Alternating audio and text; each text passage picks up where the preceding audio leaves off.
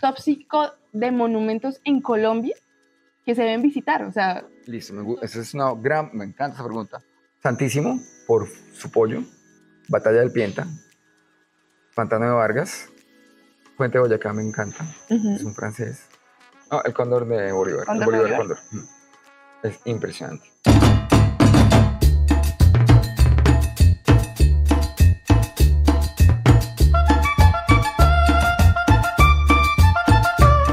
Bienvenidos una vez más a Español con María, la forma tropical de aprender, practicar y mejorar su nivel de español. Y hoy tenemos la suerte de estar en un lugar maravilloso. Este es el taller de uno de los artistas vivos más importantes de Colombia. Se trata del maestro Juan José Cobos, que es la mente maestra detrás de 30 monumentos que están repartidos en diferentes lugares del país y no solo son cualquier tipo de monumentos. Él fue quien diseñó e instaló la estatua en pie más grande de Iberoamérica, el Santísimo. Y también hizo el monumento de la Batalla del Pienta, que hasta ahora es la obra más desafiante que ha hecho y además tiene un componente histórico muy importante porque nos recuerda la historia de un evento que ha sido olvidado por nosotros los colombianos y la revive a través del arte.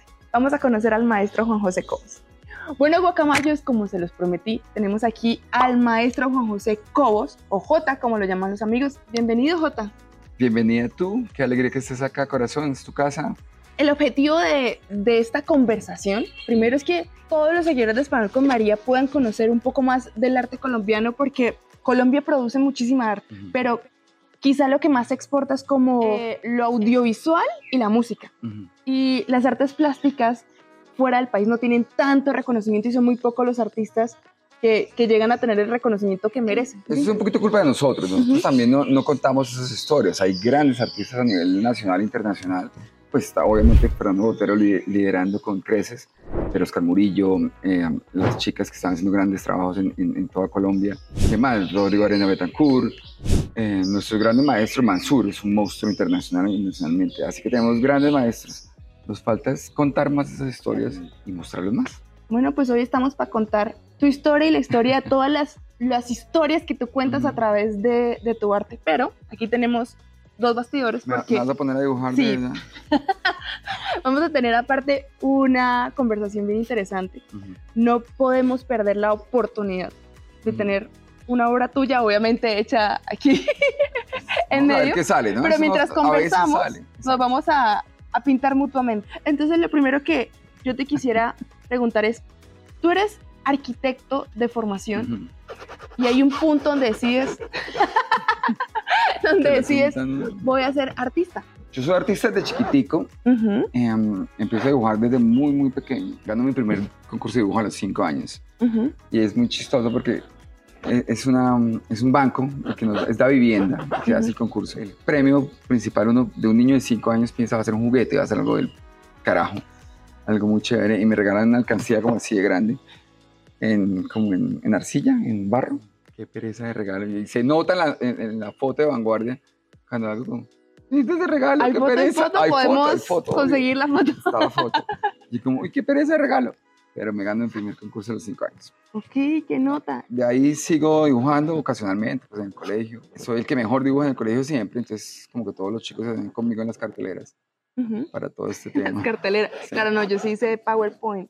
No, no, no. Todavía había carteleras. Y luego me voy a estudiar ingeniería industrial, equivocadamente. Ingeniería industrial, Yo ¿dónde? empiezo ingeniería industrial en la UIS. No sé por qué, porque estaba de moda ujú. y porque paso. Ah, pero vea que se sabe dibujar, cabezona. Esto... ¿Quién dijo que no? Y, y hacemos, entonces me meto a, a, a industrial en la UIS, porque era muy difícil entrar. Ok. Pero- Sí, ah, bueno, para quienes no sepan, la Universidad Industrial de Santander es una universidad pública, es de las mejores del país y es muy fuerte en ingenierías y realmente es difícil entrar. Entonces en- entro a ingeniería industrial, duro como seis meses. No, me doy cuenta, yo estudiando cálculo y, y álgebra y Ujú. química física, que no es lo mío, entonces me salgo de una vez. Jota, y aquí en Colombia crecemos lastimosamente con la idea de que si uno sigue ciertas vocaciones se va a morir de hambre. Y eso Ujú. pasa mucho con el arte. Sí. ¿Crees que eso también hizo que no te fueras directo al camino del arte? O sea, como la presión de... de- No, sabes ¿No? que no, yo, mi mamá era, es artista, Ujú. creo que hoy publiqué un, un, un retrato, un cuadro de mi mamá, Está pintando mejor que nunca, está pintando mejor que yo. Entonces siempre me apoyó, ella también es ingeniera, pero siempre me apoyó. Y la decisión fue porque me gustó la carrera, me pareció atractiva como opción profesional. Luego me paso a arquitectura, arquitectura corriendo, que me encanta la arquitectura y soy arquitecto. Pero era más cercano, era como más cercanito al, al arte. Cuando dices, no quiero un punto medio, quiero de lleno arte. Sí, al final de la arquitectura ya digo, mm, esto me encanta, pero no. Yo vibro, yo hago esto todo el bendito día. Dibujo todo el día, toda hora. ¿Quieres pintar? Me pongo a buscar academias en Italia y me voy a Estados Unidos a, a trabajar para ahorrar, para poder ir a la academia. Que es también carísimo y también dificilísimo entrar en, en Italia. Y me voy, ¿qué? Como ocho meses a trabajar en Estados Unidos. A ahorrar un poquito para, para poder a poderte ir. Irme a Italia. Mis papás me colaboran mucho también. Pero mi hermano está en Berkeley eh, haciendo también. ¿Artista también tu hermano? No, no, no. doctor y postdoctor en ingeniería. Ah, okay. Para el otro lado, o sea, es todo lo contrario. Entonces él se va, ¿se sigue dibujando? Yo estoy dibujando. Hágale, hágale. Es que yo soy mujer, puedo hacer varias cosas al tiempo. Lo siento, Ernesto. No lo edite. No lo va a editar. Después, no, entonces ahorro un poquito me voy a lavar baños. Trabajo como janitor y como housekeeper y, shuttle driver en, en, América, en Montana, en un ski resort. Pero desde el principio, o sea, te fuiste con la meta de que era para ahorrar para irte a Florencia. Sí. Ok. Esa era la idea. Pero empiezo a trabajar en una galería dibujando como lobos y indios, porque es bien al norte de América de, Montana, entonces como indios, lobos, eh, águilas, súper nativo. Y tú eres hoy en día un artista muy enfocado hacia la figura humana. Sí, exacto. Pero también los indios, todo lo que, lo que como la, la cultura allá, los, la temática propia del lugar. Cambiemos de la bueno, y entonces, ¿qué pasa con, con ese trabajo en la galería? No, mm, lo hago, gano unos pesitos, unos dolaritos y con eso me voy a Italia después de trabajar. Yo leí en una entrevista que tú querías entrar a pintura, pero no, no pudiste, entonces te metiste a escultura y con el ánimo de luego cambiar, pero te quedaste con la escultura. Sí, la idea era entrar a pintura, pues yo quería ser pintor, yo no quería ser escultor, no, ni, se me ha pasado por la cabeza. Y ya estaba pintando mucho, pero no hay cupo en la, en la en, el programa de, pintura, entonces me dicen, si quieres, espérese un trimestre, un semestre, mientras abren el cupo en, escultura. Y no, me quedo enamorado de la escultura, porque era medio tiempo dibujando y medio tiempo haciendo escultura, como estas que ven acá. Una cosa es una escultura, como esta que vemos acá, preciosa y todo, y otra cosa es un monumento. ¿Tú llegas a Colombia de una vez a trabajar con monumentos? Sí, yo vengo de Italia a hacer un trabajo supuestamente pequeño para para la funeraria de San Pedro, acá, unos grandes amigos. Necesita un arquitecto y escultor. Me dicen, venga, y necesitamos un arquitecto escultor para este proyecto. Entonces yo voy y, y, hacemos el proyecto, me encanta. Nunca se instaló. ¿No? No, acá está. Tenemos que instalarlo, señores. Hicimos otros monumentos con la funeraria y otras esculturas. Pero ese nunca se instala y ya me quedo acá en Colombia haciendo monumento, monumento, monumento, uno tras otro. Y luego trato de volver a Italia y le digo a mi decano, eh, Robert, quiero volver acabar el programa porque no lo acabé. Y me dicen, ¿para qué va a volver? Si usted está haciendo lo que todos queremos hacer, monumentos y esculturas grandes y públicas. Eso, eso te iba a preguntar, ¿es como la obra máxima de un escultor hacer un monumento? Sí, yo creo que para todos los escultores los monumentos es, lo más, es como el sueño, llegar a ser monumentalista. Porque pues una escultura pequeña, obras para colecciones privadas o, o, o enmarcadas dentro de un espacio limitado, es bonito, eh, tengo muchísimas, pero el monumento siempre es el reto. El, y además tiene mucha más exposición que una galería. Una galería van 2.000 personas el día del opening, pero hasta ahí. Un monumento lo ven miles y millones de personas durante los años y los años. Creo que hay una gran diferencia entre una escultura y un monumento, no es solo como el tema de las dimensiones, sino el interés público que hay claro, a ese y el hecho de que también impacta el espacio público. Y además hay un tema social, político, hay toda la cultura detrás. A mí me parece que, que los monumentos son como cuando tú ves un, ¿has visto esas Biblias viejas? Que tú empiezas a verlas y hay mucho texto. Monumentos como esas imágenes que de vez en cuando salen y te dicen muchísimo de la historia. Un libro ilustrado es como el, en la sociedad del monumento ilustra un poquito lo que, lo que hay entre líneas de, de una cultura o una, una sociedad. O sea, nosotros estamos quizá en, el, en uno de los departamentos más importantes para la independencia de Colombia, por lo tanto nuestra historia pues, es muy fuerte aquí. Ujú. Y en este momento tú acabas de culminar un monumento que es lo más importante yo creo que hasta ahora en tu carrera, que es el monumento de la batalla del Pienta. Sí. ¿Cómo nace la idea de hacer este monumento? ¿Tú ya conocías la historia de la batalla del Pienta antes? Señor, me parece usted. Esto. Eso está muy no, bello. le- Muestre. Po- Podemos hablar. Quedan súper chévere. Esto, la batalla del Pienta, llevamos. No creas, son la misma batalla, el hecho de hacer la batalla es una batalla en sí misma. Esa es una batalla de la que los colombianos no, no, no, no nos enteramos, ¿no? No nos Sí. la enseñan en el colegio y eso hasta hace muy poco que se vuelve como dominio público por un acto... Sí, la batalla se pierde en la historia. Ujú, La batalla, imagínate, la, la- la cuenta alguien que estuvo en la batalla ujú, y se hace el muerto. Dentro de los muertos se tira en la pila de muertos y se hace el muerto. ujú. Dentro de los cuerpos pudriéndose durante una o dos semanas, no, no recuerdo bien, para que no lo maten. Entonces, una semana después sale, tres días, cuatro días después, no hubiera aguantado. Entre la putrefacción y la, la muerte, literalmente la sangre, él sale traumatizado de eso y cuenta la historia de la batalla del Piente.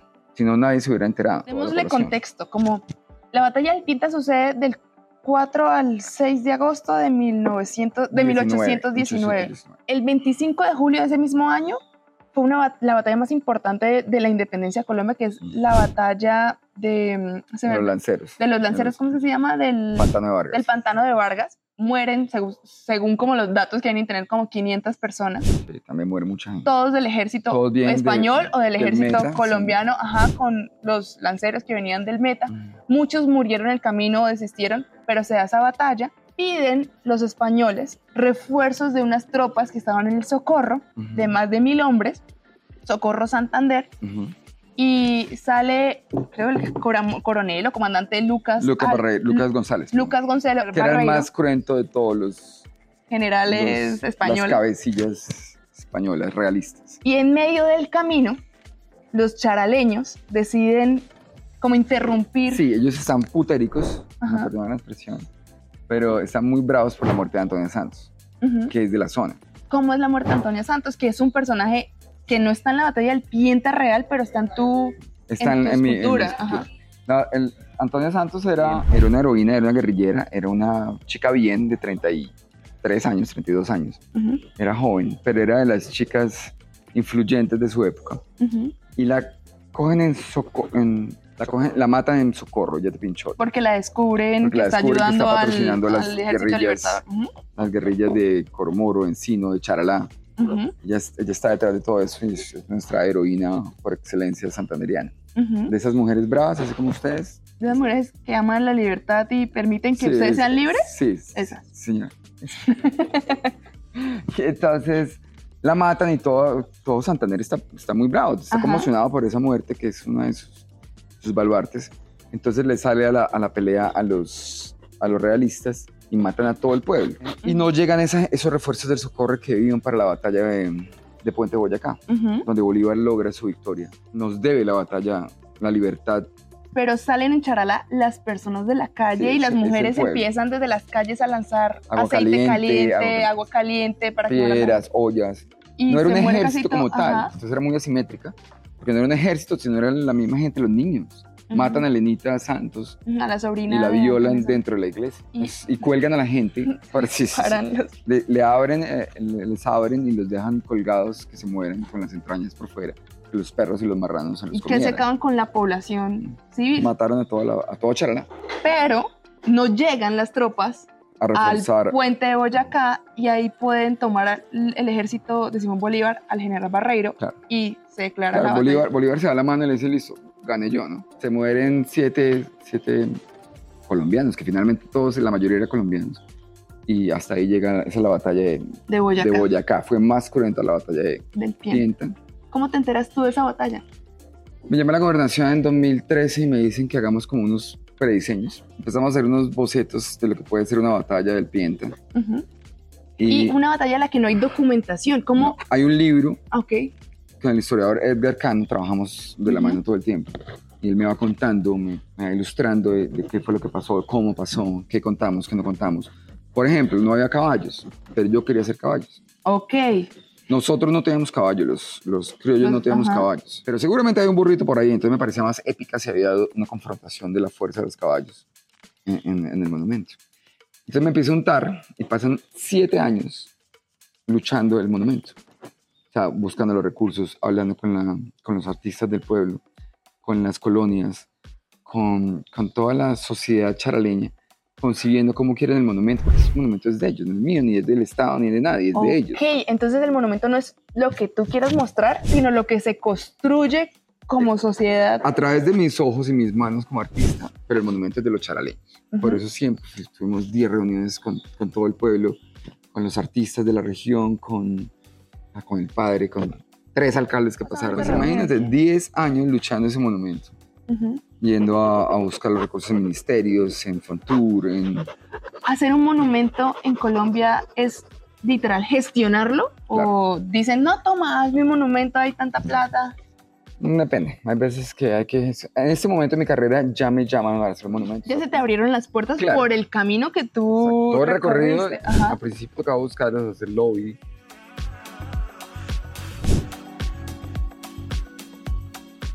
¿Cuántos monumentos se hacen en Colombia al año? ¿Tienes idea? O... Es una muy buena pregunta, no lo he pensado. No, no lo suficiente. Ujú.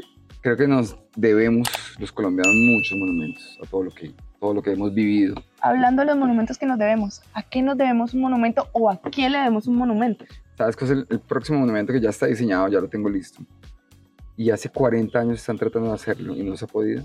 Arena Betancourt vino a verlo hace 40 años. Mi mamá trabajaba en la Secretaría de Planeación en esa época. Arena Betancourt es el artista que más monumentos lle- llevaba, porque ya murió, ¿no? Sí, ya hombre. Llevó 40 Sí, monumentos es en 44. 44 y tú vas en 30.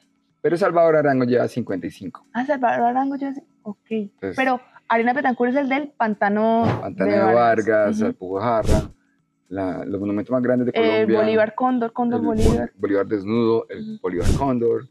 Es el mejor escultor para Bolívar mí con, la- que con ser- Salvador Arango de Colombia. Bolívar tiene que ser la persona con más monumentos Seguro. en el país. En Latinoamérica, en Sudamérica. Ah, ajá. ¿A quién le debemos? Le demos un monumento a la batalla de Palo Negro, que fue aún más cruenta que Pienta, Esa es de, los- de la guerra de los mil mil días. días, que fue hace 100 años. ¿Dónde harías ese monumento? Ya tenemos el lote, Oh, ok. ya tenemos... Ok, ya es un hecho. O sea, se va a hacer el monumento. O se hace o se hace, Ajá. o lo hago. ¿De qué tamaño es ese monumento? Es un monumento épico también, tiene 17 metros de altura, ah, una inversión de 10 mil millones de pesos, es un monumento grande, bonito. Ya nos donaron el lote con destinación específica, solamente se puede hacer ese monumento en ese lote, si no, no se hace nada. Eh, ya tengo parte de los recursos y tengo el lote. Murieron 2.500 personas, Uh, es un cojonal. ¿en qué año fue? Mil- Porque los mil días fue a comienzos del, del siglo 1900, XX. Sí, 1905, creo. Pero fíjate que lo curioso es que seguimos en la misma historia. Son el país dividido entre dos bandos. Antes eran realistas y, y- y criollos. Ahí eran liberales y conservadores. Ahora somos izquierdas y derechas. Estamos en la misma historia de hace 200 años. Jota, Matando a los, los colombianos. los Tú estás, estos monumentos grandes que, que mencionas, el- la batalla del Pienta y el de los mil días, son hechos reales, ¿no? De- históricos. Sí. Ahora los monumentos como nuevos de Colombia son como la aleta del Junior, la ventana del... Sí, el ¿Cómo se con- sí, ¿no? Y son válidos también. Ajá. Me parece que son muy válidos. Es otro ¿Por qué? concepto. ¿Por qué hacia unas regiones del país es así y hacia otras no? No sabría, me parece que cada, como te digo, el libro de la historia de cada ciudad o cada pueblo va montando sus, sus imágenes tridimensionales, que son sus monumentos. Me parece que nosotros tenemos mu- mucho por contar los Santanderes. Mi, mi trabajo es Santander, Ok, Y contar Colombia. cosas reales. reales, sí. Podemos hacer monumentos a, a alegorías a sueños tópicos y bellezas, eh, o riquezas naturales, por ejemplo. Pero me gusta el tema histórico, que tú vas a Europa y, y esa es su riqueza. Han contado libre. toda su historia, es un museo al aire libre, contando la historia durante milenios. Nosotros cuando pensamos en países pensamos en monumentos, ¿no? Piensas en Francia, tienes la Torre Eiffel, piensas en Estados Unidos, La tienes la libertad. Estatua de la Libertad, piensas en Brasil, tienes el Cristo Redentor, piensas en Italia, tienes la Torre Pisa o el Coliseo Romano. Mm. Pensamos en Colombia y ¿qué, Ojalá al Santísimo le, dieron la- le diéramos la fuerza. Ahorita estamos diseñando uno que es el doble del Santísimo. ¿Del tamaño? Del tamaño. ¿Cuán- Santísimo qué- le ¿Cuál llega es el la tamaño exacto al Santísimo? 37 metros. Ujú. Río nos lleva un metro. Con, pero el Santísimo es más grande con las torres, ¿no? Con pedestal. Con pedestal. Ah. 37, Río tiene 38. Ujú. Sin embargo, con las torres tiene 40. El Santísimo es muy importante y, y lástima que no se le ha dado el empuje y la fuerza que debería tener el Santísimo. Pero estamos diseñando uno el doble del Santísimo, de 60 metros de altura. Sería el doble exactamente. Ser como, no sé, el, el punto cúspide de un art- ¿cómo se llama alguien que hace monumentos? Monumentalista. Monumentalista, sí. es hacer el monumento como emblemático del país. Sí, yo creo que sí. Sin embargo, ¿tú te acuerdas que es el monumento en la Torre Eiffel? Bueno, iPhone. Sí. Pero, Creo que es el único que me sé. estatua, bueno, la Estatua de la Libertad también la hizo iPhone. Ajá, pero por ejemplo el Cristo no tengo ni idea quién lo hizo. tiene, o sea, el Vittorio Emanuele de Italia tampoco sabemos. Ujú, O bueno, no se sabe, el público en general no sabe. ujú. Entonces, a- hay que hacer ambas cosas, hay que trabajar. Pero por ejemplo el David sí, o sea, es que creo que hay artistas que también, a pesar de que fue en otra época, como que lograron posicionar muy bien su marca personal. O sea, Eso es lo difícil de ser sí. artista. Tú puedes hacer mil cosas, pero, pero quedarte en, en, en la atención y en el gusto de, de todo un país, como te digo, los grandes artistas colombianos, Rodrigo Arena Betancourt, Mansur, eh, el Mimo Botero, Luis Caballero, son... son sí, lo que quiero, ah, So- es parte de, de lo duro y lo, el reto de ser un artista que se quede en el tiempo. Jota, creo que algo que hace que un monumento sea emblemático son las historias, no tanto que cuenta el monumento, sino que nacen del monumento. Por ejemplo, eh, la Julieta en Verona, creo que es que está, que hay que tocar el seno para volver la Ah, buena sí, sí, sí. suerte, o eh, la fontana de Trevi de lanzar la, la moneda, o las historias ocultas, tipo, no, que la torre Eiffel tenía un apartamento de lujo en la parte superior, o que el Monte Rushmore tiene como una bóveda. Sí, como leyendas alrededor Ajá. de... Hay que crearlas, Ok, hay que inventárselas. hay que para ponerlas, pero no hay alguna leyenda, por ejemplo, del Santísimo. Por ejemplo, No. te voy a contar algo que yo había escuchado antes de conocerte y nunca te lo he preguntado, pero yo había escuchado que el artista del Santísimo se había quedado ciego temporalmente haciendo no, la pero obra. hubo una afectación en la, en la- Ok. en la vista. Yo tuve un problema con el ojo derecho, Ajá, donde se me, se me afectó bastante el ojo y, y perdí visión por ese ojo cuando Ajá. me quedé ciego. Pero Sí, bueno, complicada la visión por el, por el estrés del Santísimo. pero también, digamos, los que nos ven no tienen como noción de la geografía de Santander. Nosotros estamos en medio de las cordilleras, aquí algo que se ve aparentemente cerca tiene una montaña de por medio y transportarse es súper difícil. O sea, transportar una, es una escultura de treinta y pico de metros, asumo que trae unos Sí, desafíos. lo más arrecho de toda la, perdón la expresión, No pasa nada. más. lo más difícil de, de los monumentos siempre instalación. hay algo, No, no, no está saliendo mucho. Sí, está chévere. Hay algo, hay algo excepcional en el Santísimo o en la batalla del Pienta que, que nos puedes contar de ese montaje. Por ejemplo, yo tuve la suerte de estar el día que estaban montando los caballos en la batalla del Pienta. Ujú. Entonces estábamos allá. Y yo, a mí me sorprendió verlos a todos tan tranquilos. Yo decía, ¿en qué momento se puede caer un caballo de estos? Eh, o sea, sí, como... Nadie estaba tranquilo, la Sí. única tranquila eres tú. No, yo estaba angustiada. O sea, yo decía, ¿por qué Vamos. están...? No, cagados del susto porque cualquier cosa que falle. Y aparte caballos, empezó una tormenta una eléctrica tormenta. y eso es de bronce. Yo decía, ¿en qué momento salimos todos? Hay rayos, relámpagos, hay lluvia, ay, se puede deslizar a alguien y cortarse la cabeza con una espada. Ajá. Eh, la grúa no pasaba. Tocó, me tocó a mí tirarla con el jeep. Eh, El jeep se, se afectó con esa, esa tirada de, esa- de ese día. No, las instalaciones son terribles. Siempre lo, lo que más se suda y se llora y se sangra son las instalaciones. Santísimo, por ejemplo, también tuvimos un problemita porque los vientos no nos dejaron instalar con helicóptero. Ok, se instalaba con helicóptero. Era instalar la cabeza con helicóptero, Ujú. pero los vientos eran tan fuertes que se volvía un péndulo y hubiera tumbado el, el- La misma escultura que yo el- estaba. y el helicóptero. Hubiera tumbado el, el helicóptero. Entonces decidimos no. Nos tocó modificar cosas de la grúa y hacerlo con grúa. Tú has tenido miles de entrevistas. O sea, de hecho, somos súper afortunados de que nos hayan dejado entrar acá hoy. Pero, ¿qué nunca te han preguntado en esas entrevistas que te hayas quedado con las ganas de contar? Dame un minuto para realizar esa pregunta. Igual vamos a evitarlo. Bueno, mientras J piensa la respuesta a la pregunta, ¿qué tiene de diferente, además de la historia como tal, el monumento de la batalla del Pienta al monumento a los lanceros y además de lo netamente estético, pero como el impacto, el impacto, no sé, en la sociedad. Es que la batalla del Pienta es clave porque fue el pueblo, no fueron un, un ejército no entrenado, Ujú. no fue eh, No eran militares, no eran militares.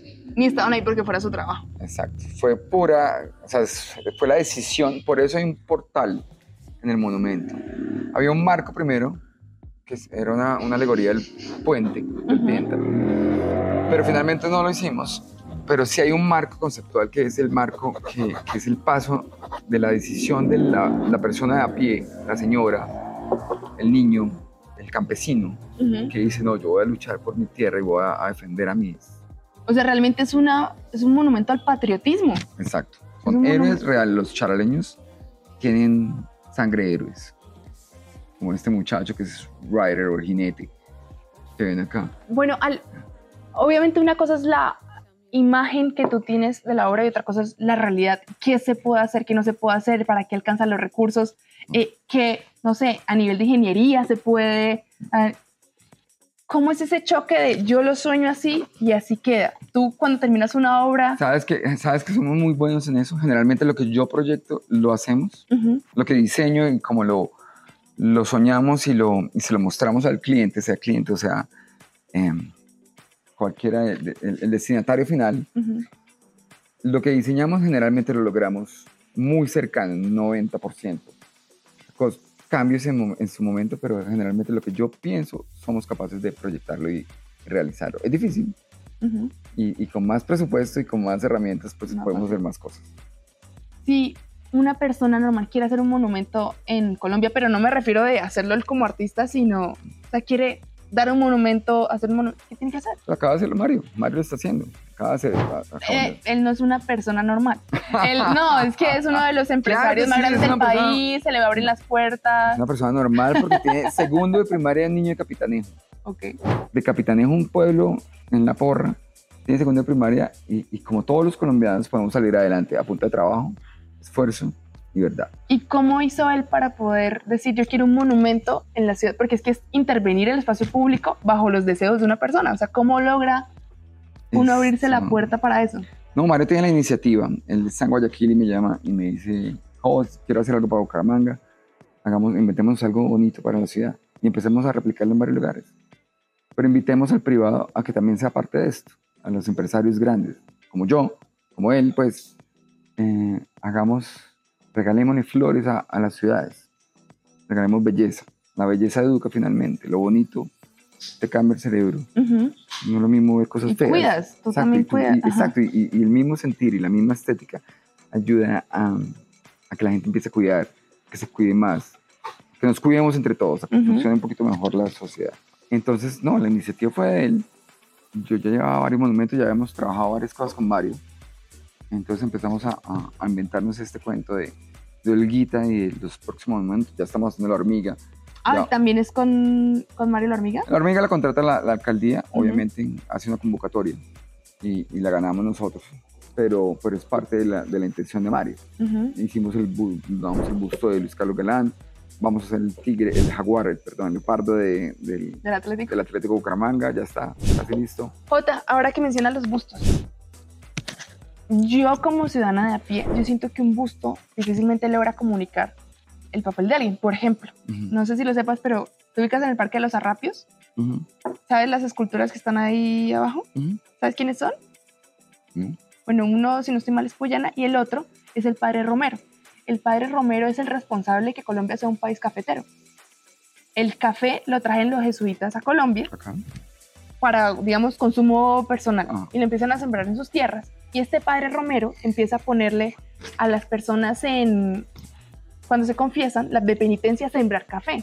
Pues imagínate, en nuestro país al cabo de nada ya había, sí, o sea, cultivos gigantes. Él estaba en norte de Santander y en Santander. Y por eso en Santander sale la primera exportación de café. Y ese es el busto del padre Romero. Pero tú ves, digamos, eso yo lo supe por español con María, o sea, literal Sí, por investigar. Pero 30 años en Bucaramanga y nunca supe eso. Nos Y siento que un, un busto es un poco, se limita un poco en, en comunicar el impacto. Ujú. ¿Piensas eso o no? No, a mí me parece que los bustos hay que hacerlos. Ujú.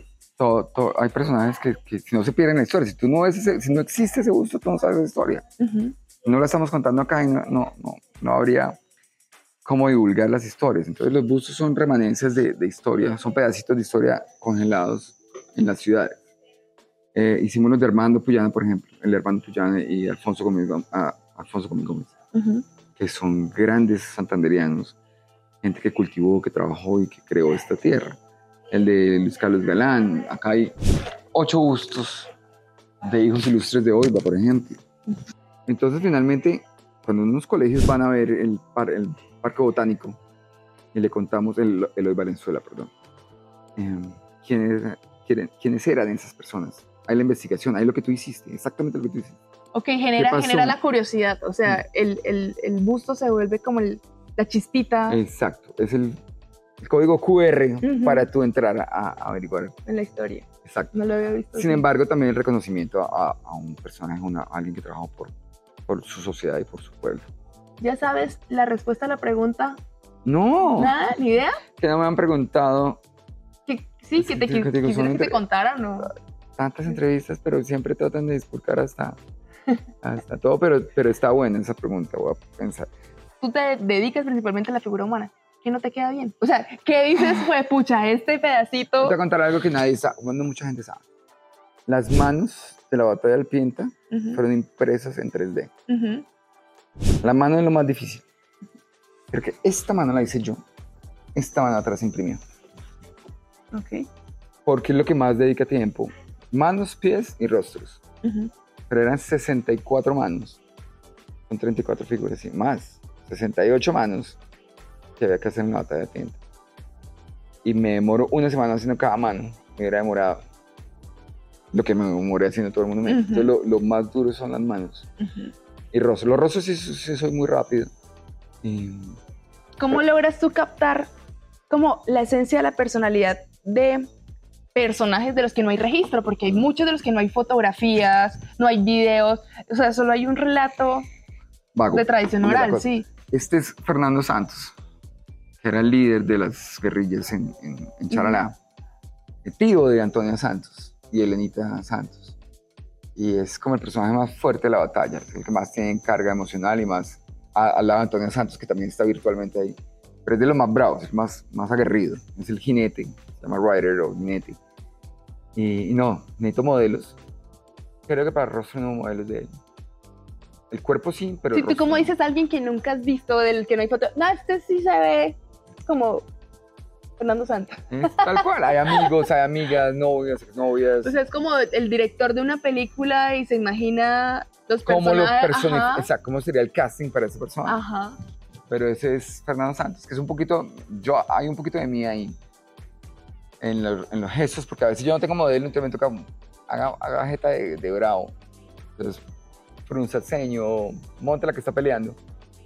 Hay No, sobre todo en el brazo hay mucho, sí, igual. Gracias, gracias. Es verdad. Es mi, bra- es mi cuerpo cuando estaba delgado. Eso sí lo hay. Obvio no. Ahí está delgado. En un espejo me dice. Eh, pero bueno, esa es una cosa que pues no, no- no se le cuenta a todo el mundo porque no hay Ajá. que contar. No es necesario porque creo que imprimir esculturas es un poquito trampa.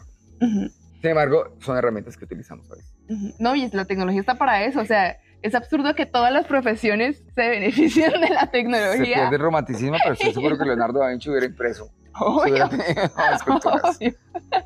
Pero hay- para el componente manual no se puede perder. Listo. Bueno, Jota, última pregunta. Top 5 de monumentos en Colombia que se deben visitar. O sea, todo el mundo Top dice, ok, cinco, tengo que ir a tal lugar y conozco esto. Listo, me, esa es una gran, me encanta esa pregunta. Santísimo, por su pollo.